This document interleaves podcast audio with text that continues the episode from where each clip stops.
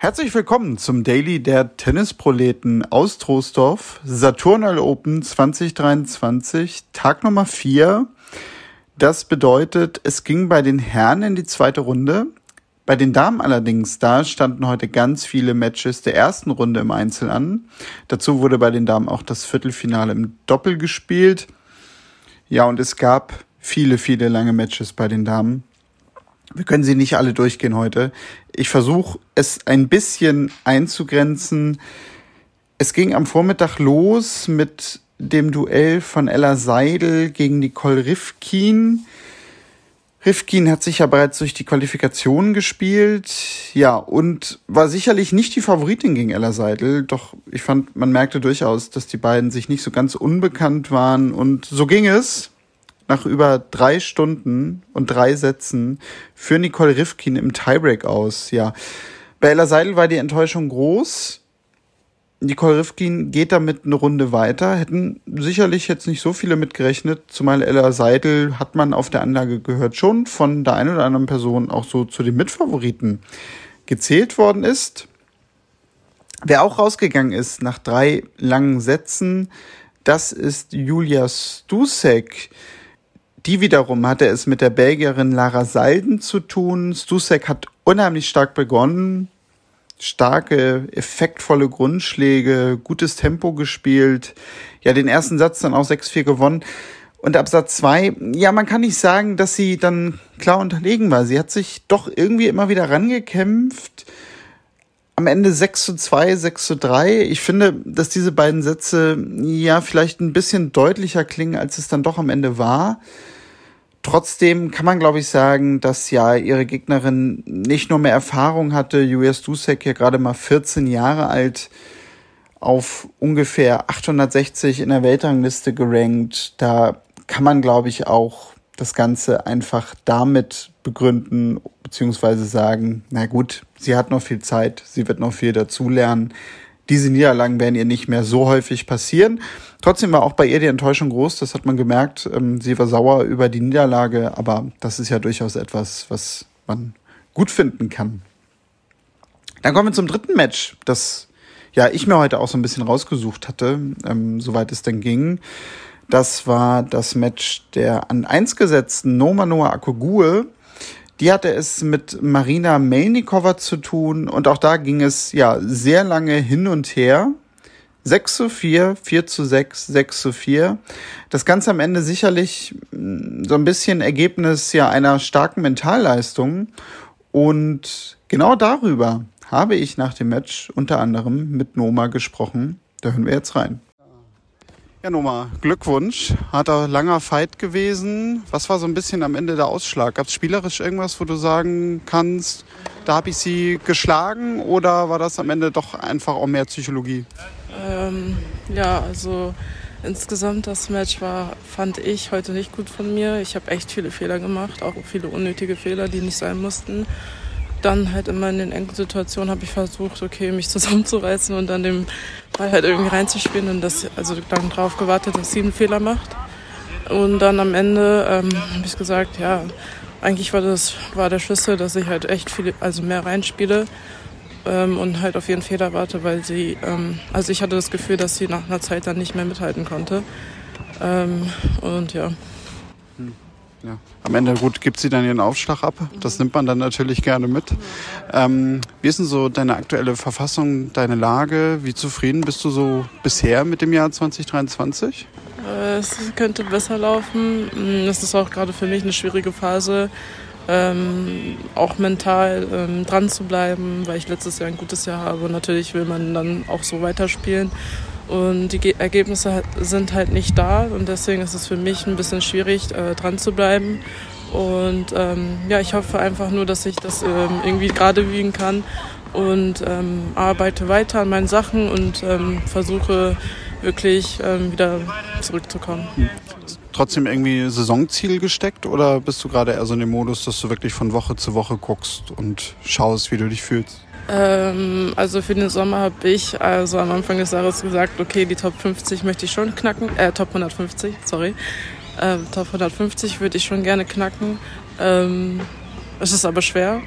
schwer dahin zu kommen und dafür braucht man Disziplin, viel Fokus und ähm, ja, daran arbeite ich und hoffe, dass ich das Ende des Sommers schaffe, dahin zu kommen und dann halt immer weiter.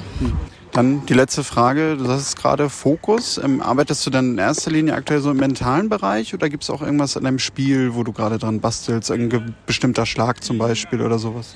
Nee, also tatsächlich, tatsächlich arbeite ich gerade an meiner mentalen, an meinem mental Gerüst. Gerüst, ja. genau, mein Mentalgerüst. Ähm, es liegt bei mir gerade nicht so spielerisch so. Ich habe die, ich hab die Waffen, die Mittel gegen jede Spielerin zu gewinnen.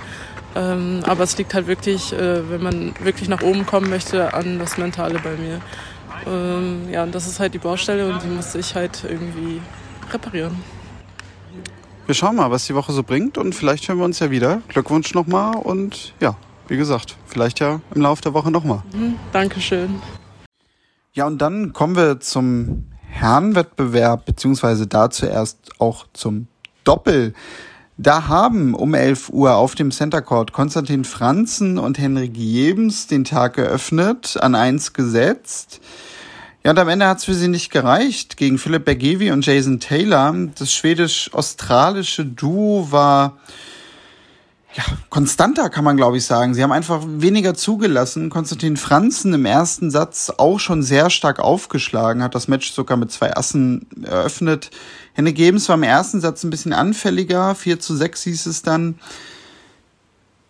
Im zweiten Satz, ja, da waren sie deutlich besser, definitiv auf Augenhöhe. Man hatte auch immer mal den Eindruck, das Ganze würde jetzt in ihre Richtung so ein bisschen laufen. Trotzdem am Ende Tiebreak doppelt sowieso. Kleinigkeiten entscheiden immer, haben wir schon oft drüber gesprochen. Ja, und damit war es für sie vorbei. Ebenso für Hasem Nau und John Sperle, den wir hier zum Warm-up gehört haben. Die beiden haben eine Wildcard bekommen gegen Sales und Uchida, waren sie auch nah dran, 6 zu 10 im Match-Tiebreak, dritter Satz. Und dann wurde so gegen Abend auf dem B&B-Court ist nochmal richtig voll. Denn Tim Sandkaulen betrat den Court zusammen mit Dustin Brown. Da weiß man ja immer viele Zuschauer dabei. Sie spielten gegen Ramanathan und Simonic. Und Simonic, ein Spieler, dem sicherlich einige etwas sagen, mittlerweile Mitte 40, kommt jetzt nochmal nach ein paar Jahren auf die Tour zurück, hat insgesamt im Doppel Mixed acht Grand Slam Titel gewonnen unzählige Titel auf der Tour. Und ja, man kann nicht sagen, dass er weit weg gewesen ist. Also das Match war nicht nur sehr eng, sondern echt wahnsinnig hochklassig. Man kann, glaube ich, selbst mit sämtlichen Einzelnen zusammengerechnet sagen, das war wirklich das Match des Tages. Den ersten Satz gewann Brown und Sandkauen 6 zu 4. Der zweite Satz ging dann im Tiebreak an die beiden Wildcard-Inhaber. Ja, und im Match-Tiebreak ging es hin und her, aber auf wirklich absolut hochklassige Art und Weise. Dustin Brown und Tim Sandcoin konnten sich durchsetzen und danach standen sie zum Interview bereit. Ja, Glückwunsch ihr zwei. Harter Fight. Gibt es irgendwie so einen Punkt, wo ihr drauf runterbrechen könnt? Am Ende haben wir es deswegen gezogen. Äh, weiß ich jetzt ehrlich gesagt nicht genau. So, so direkt nach dem Match, das müsste man sich nochmal angucken. Äh, ich fand, dass wir ein bisschen Pech hatten im Tiebreak im zweiten Satz. Äh, da lief es dann mit ein paar Calls ein bisschen gegen uns. Das hat dann das Momentum, finde ich, ein bisschen verändert, weil wir dann äh, echt gut gespielt haben bis zu dem Zeitpunkt. Ähm, aber ich meine, Match Tiebreak ist halt immer 50-50, aber wir haben gut dagegen gehalten, wo wir auch erstmal hinten waren. Und äh, von daher weiß ich jetzt nicht genau, ob da ein oder zwei Punkte waren, die das dann geändert haben. Aber ich fand, wir haben es echt gut zu Ende gespielt dann am Ende. Ihr hattet ja mit Simonic einen Gegner, ja, der lange raus war, jetzt plötzlich zurückkommt. Das denn ist es da irgendwie so, dass man am Tag vorher irgendwie mal beim Training vorbeischaut und wenn man mal so neugierig ist, in welcher Verfassung ist er, was bringt er so auf den Platz oder geht man automatisch davon aus, na, der wird schon gut sein, weil der weiß ja, was er will? Wir sind nicht äh, jetzt mit Absicht hingegangen, aber man kennt ihn natürlich. Ich habe selber auch mit ihm schon mal gespielt vor ein paar Jahren in Heilbronn. Ähm, wie man sieht mit den Aufschlägen und auch die Volleys teilweise ist halt eine Klasse, die ist halt da und natürlich zwei Jahre ohne Matches ist natürlich schwer generell. Ich habe jetzt selber gerade äh, fünf Wochen Pause gehabt. Es ist halt nicht so einfach dann reinzukommen, aber ist jetzt nicht so, wir haben dann halt mal geguckt, aber letztendlich, äh, klar, das Alter ist da, aber die Hände und die Returns und so, das ist halt Weltklasse, das wissen wir. Und äh, ja, einfach versuchen, finde ich, habe ich über die Karriere gelernt, einfach da nicht zu viel beim Gegner zu sein, sondern bei uns. Tim und ich kennen uns sehr gut, sind gut befreundet und ich glaube, das ist halt auch so eine Sache, dass man dann außerhalb des Platzes äh, gut miteinander klarkommt, hilft natürlich dann auch auf dem Platz, wenn es eng ist. Und ähm, ja, auch danke, dass er mit mir gespielt hat. Ich war jetzt auch einige Wochen raus, äh, hatte mir in München leider ähm, den Nerv eingeklemmt. Und ähm, ist natürlich macht auch nicht jeder, dass er dann sagt, ja hier gucken wir mal. Und äh, ja, bin natürlich happy, dass wir jetzt gewonnen haben. Wir haben in Sarasota auch sehr gut gespielt. Und ja, jetzt vorbereiten auf die nächste Runde dann. Wie ist die Planung so bei euch beiden? Jetzt öfter mal auch zusammen in den nächsten Wochen? Äh, wir haben probiert, in Heilbronn nächste Woche reinzukommen. Äh, es hat leider nicht geklappt. Äh, von daher werden sich unsere Wege zumindest im Doppel erstmal, erstmal trennen. Wir trainieren ja auch sonst aber viel zusammen und ähm, also ich würde immer wieder sehr gerne mit dem Dustin spielen, aber wir probieren natürlich jetzt auch in die ATPs reinzukommen, was bei mir natürlich dann erstmal nicht, nicht der Fall ist, aber ähm, ja, ich hoffe, dass er dann auch irgendwann nochmal mit mir dann spielen wird. Ich denke mal, da hast du nichts hinzuzufügen. Das nee. machst du auch gerne. Ja, so ist es. Ich danke euch beiden. Und dann schauen wir zum Abschluss auch noch kurz auf die Einzel bei den Herren. Da gab es vier in der zweiten Runde, Achtelfinale. Vorjahressieger Lukas Klein verlor in zwei Sätzen gegen Ivan Garkov.